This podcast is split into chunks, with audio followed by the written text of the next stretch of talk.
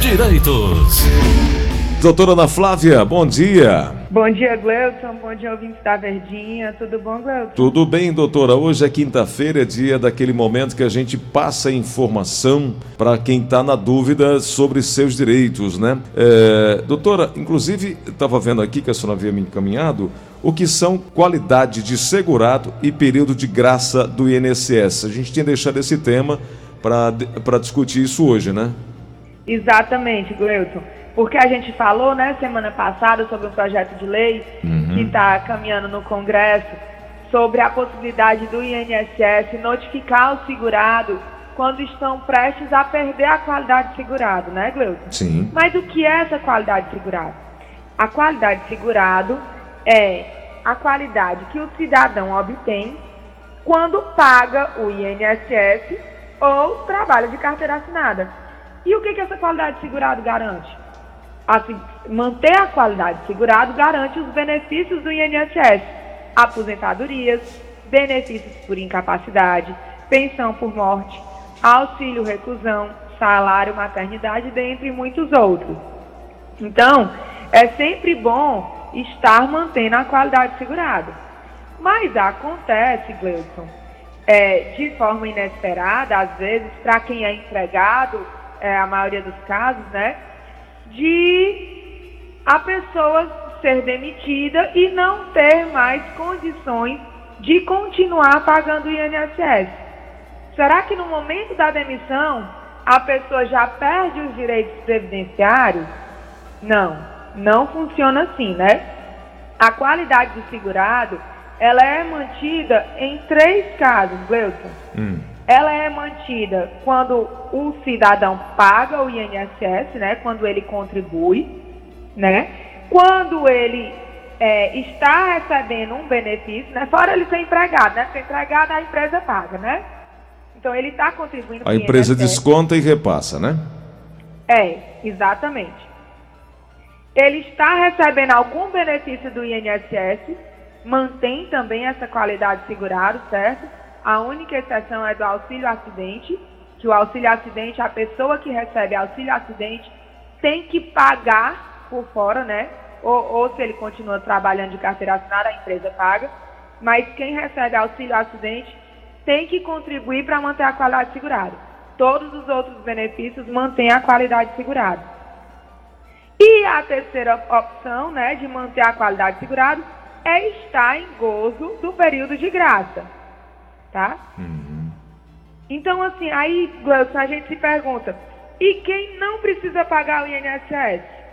O único tipo de segurado que não precisa pagar o INSS é o empregado, porque pressupõe que a empresa que está descontando dele esteja repassando para o INSS, até porque se não estiver, é crime, né? Uhum. Mas nesses Sempre casos, é nesses casos, hum. doutora, que também não é tão difícil encontrar, quando a empresa, quando o empregador não repassa, o empregado, o contribuinte, não pode ser prejudicado, né? Exato, Gleuton. E aí era a observação que eu já ia passar agora. É bom sempre o empregado estar atento ao seu CNIS, que é o Cadastro Nacional de Informação de Segurado. Hoje em dia, com a virtualização, tudo ficou mais fácil. Antigamente, esse CNIS o segurado só conseguia indo a uma agência. Hoje em dia, o segurado, tendo acesso ao aplicativo, ao site do meu INSS, ele tira um CNIS em menos de um minuto. Então, é sempre bom estar atento e fiscalizando os repasses da empresa, se está tudo sendo pago direitinho, tá? Uhum. E se quando for verificar o CNIS, constatar que tem alguma empresa que tem contrato assinado de entrada e baixa na carteira e não consta no CNIS, é bom já pedir o acerto de vínculos, tá? Para não deixar isso como pendência. Tá. E aí, Gleison, quem tem que pagar o INSS para manter a qualidade segurada? Quem, quem, tem que pagar o INSS? Quem é tem a obrigação de pagar, né? Tem a obrigação de pagar, né? Porque o empregado, a obrigação não é dele, é da empresa, né? Uhum. Quem tem a obrigação de pagar? O contribuinte individual, o MEI e o facultativo, tá? Tá. E aí, por, isso, isso tudo é importante saber por quê? Porque vai impactar no tempo de, de, de manutenção da qualidade segurada, que é esse período de graça. O que é o período de graça? É um período que o cidadão mantém-se é, com qualidade de segurado junto ao INSS sem estar tá pagando, sem estar tá empregado e sem estar tá recebendo benefício. Então, tem casos que podem chegar a 12, 24 ou 36 meses de a pessoa estar sem pagar o INSS e ainda assim poder gozar dos benefícios, seja um auxílio doença, um auxílio acidente, uma aposentadoria e uma pensão por morte. Entendeu, Gleuton? Entendi. Então, assim, a pessoa deixou de pagar ou foi demitida, primeiro período de graça, 12 meses. Então, mantém, cessou um benefício, deixou de pagar, foi demitido, mantém um período de graça de 12 meses. Ou seja, é, o Francisco foi demitido hoje, tá? Então, ele até 18 de fevereiro de 2022 poderá usufruir dos benefícios do INSS mesmo sem pagar. Tá? O interessante é que, para não perder a qualidade segurado, antes de atingir essa data, 18 de fevereiro de 2022, ele volte a pagar. Dê pelo sim. menos um sustinho, entendeu, Gleuton? Para voltar a manter a qualidade segurada. Entendi. Tá? Uhum. Doutora. E aí, quando é que isso pode aumentar? Hum. Passa a ser 24 meses quando o cidadão tem mais de 120 contribuições, que não precisam ser consecutivas, tá? Sendo que tem que ser 120 contribuições sem a perda da qualidade segurada. Diga lá, Gus. Não, é, é exatamente o, o, que eu queria falar. Eu acho que a senhora já acabou até falando sobre uh, os, uh, que quando você tem, quando você está afiliado à Previdência, tem um leque de benefícios que você pode estar inserido, além da aposentadoria, né, que é o auxílio doença, pensão por morte, auxílio reclusão, salário maternidade, entre outros. Mas é preciso manter essa qualidade de segurado, né? Exato. Os únicos benefícios que não precisam da qualidade segurada é o LOAS ao idoso e o LOAS ao deficiente, porque não são benefícios, são auxílios assistenciais, tá? tá. Os benefícios previdenciários efetivamente necessitam da qualidade segurada. E alguns necessitam de carência, que é um tempo mínimo de contribuição para ter direito ao benefício. Por isso que a gente bate tanto, Gleison, da necessidade de estar com a qualidade segurada em dia para poder usufruir dos benefícios, porque muitas vezes nós cidadãos brasileiros só pensamos em previdência quando se fala em aposentadoria. E aí nesse meio do caminho, a pessoa é acometida de uma doença, vem a óbito, deixa os dependentes desamparados, né? Então sempre tem que manter a qualidade segurada.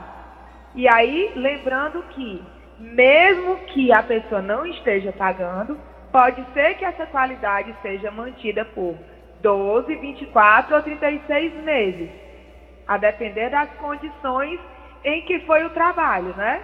12 meses é o normal, vai para 24 meses.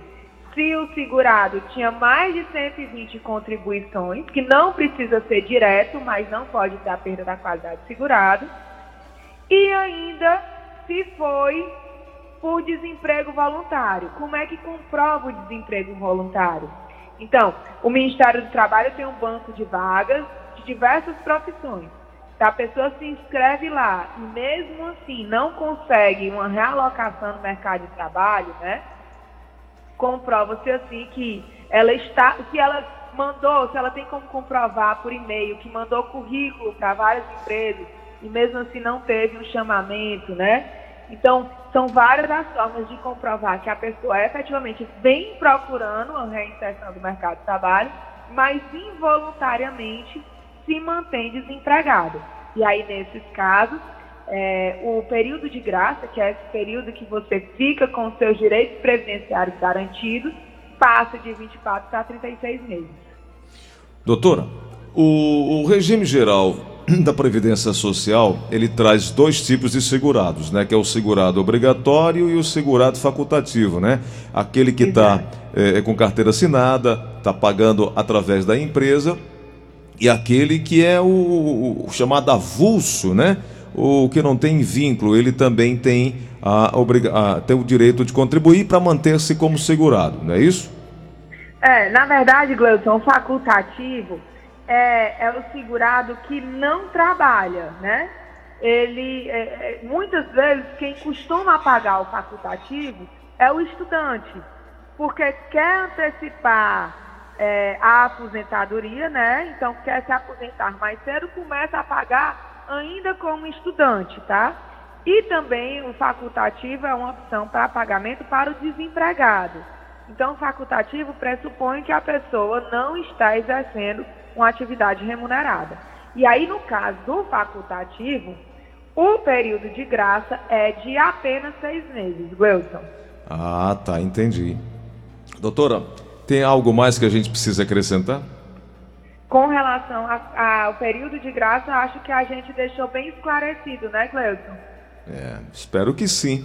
Que os ouvintes tenham aí pelo menos da forma didática que a senhora passou, acredito que todo mundo tenha aí entendido. É, é, principalmente essa questão do período de graça, que é, é dúvida bastante recorrente aqui no nosso programa. E é muito importante, Gleuton, porque às vezes a pessoa fica doente e diz, não, mas eu não estou pagando o INSS, eu não posso pedir nada, mas pode ser que possa, né? Sim, sim, verdade. Porque pode ser que ela tenha parado de pagar ou tenha sido demitido ou saído do trabalho há muito pouco tempo e ainda esteja dentro do período de graça. Então é bom sempre o cidadão estar atento para a manutenção da qualidade segurada e para a duração do período de graça. É isso. Doutora, vamos aqui, temos alguns, alguns minutinhos aí para as perguntas dos nossos ouvintes. Pode ser? Vamos lá. Alô, Sim, claro. Alô, quem fala? Tem não aí? Então tem por aqui, Brasil. Vamos aqui. Bom dia, Cleiton Rosa. Bom dia. Bom dia, doutora Ana Paula. Que é o Zé Orlando Monteiro.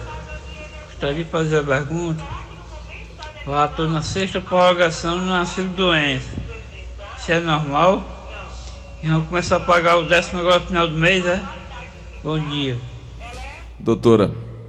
Ainda não tem calendário, né, Gleudson, para o pagamento do décimo terceiro. Estávamos todos esperando essa notícia agora para fevereiro, mas não foi inserido no orçamento da folha de pagamento para fevereiro, né? Esperamos que seja para março. Então, 13 terceiro antecipado ainda não tem calendário.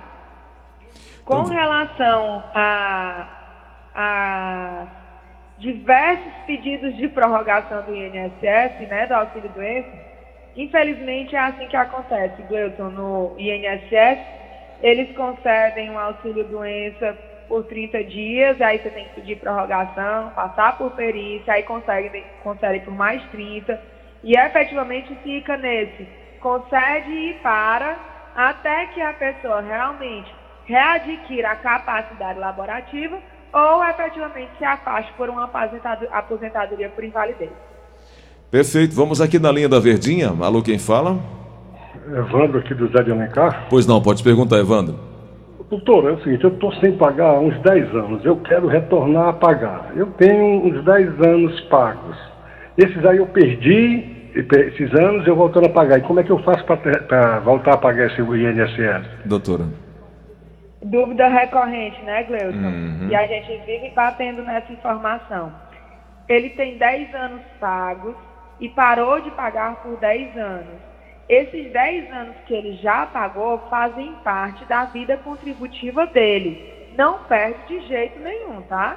Então, para ele voltar a pagar, ele tem que ver em que qualidade ele se, ele se enquadra, né? Se é contribuinte individual e qual a alíquota que ele quer pagar. Se é 20% para ter direito à aposentadoria por tempo de contribuição, que eu acho que não seja o caso, né?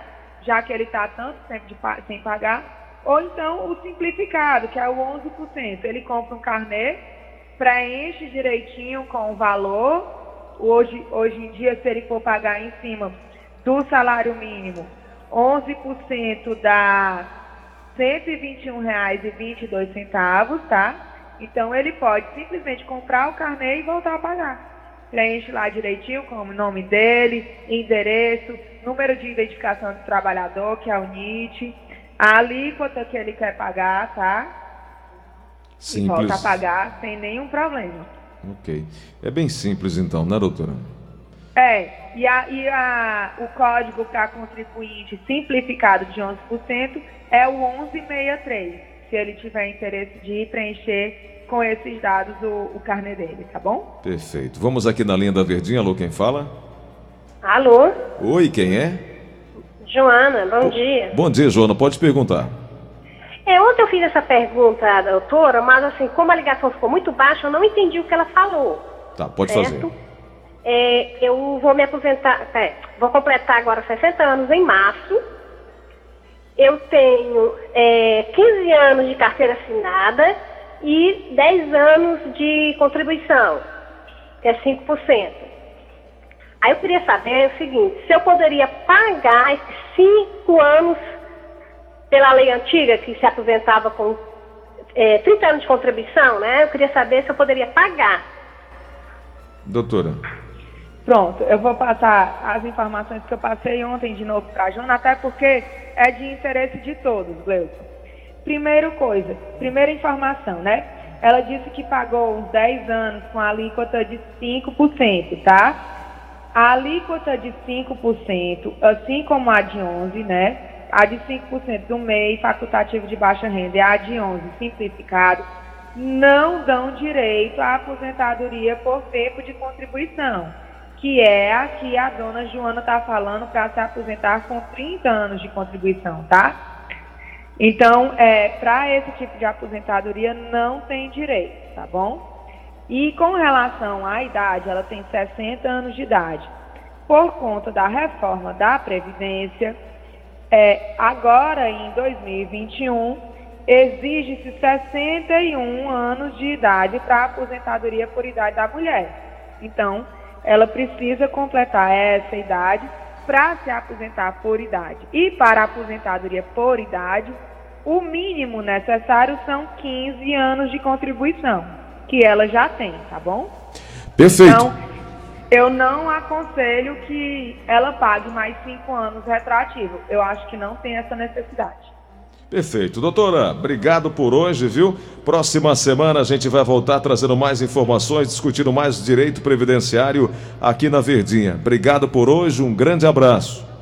Eu que agradeço, Gleuton. Fiquem com Deus e uma boa semana a todos.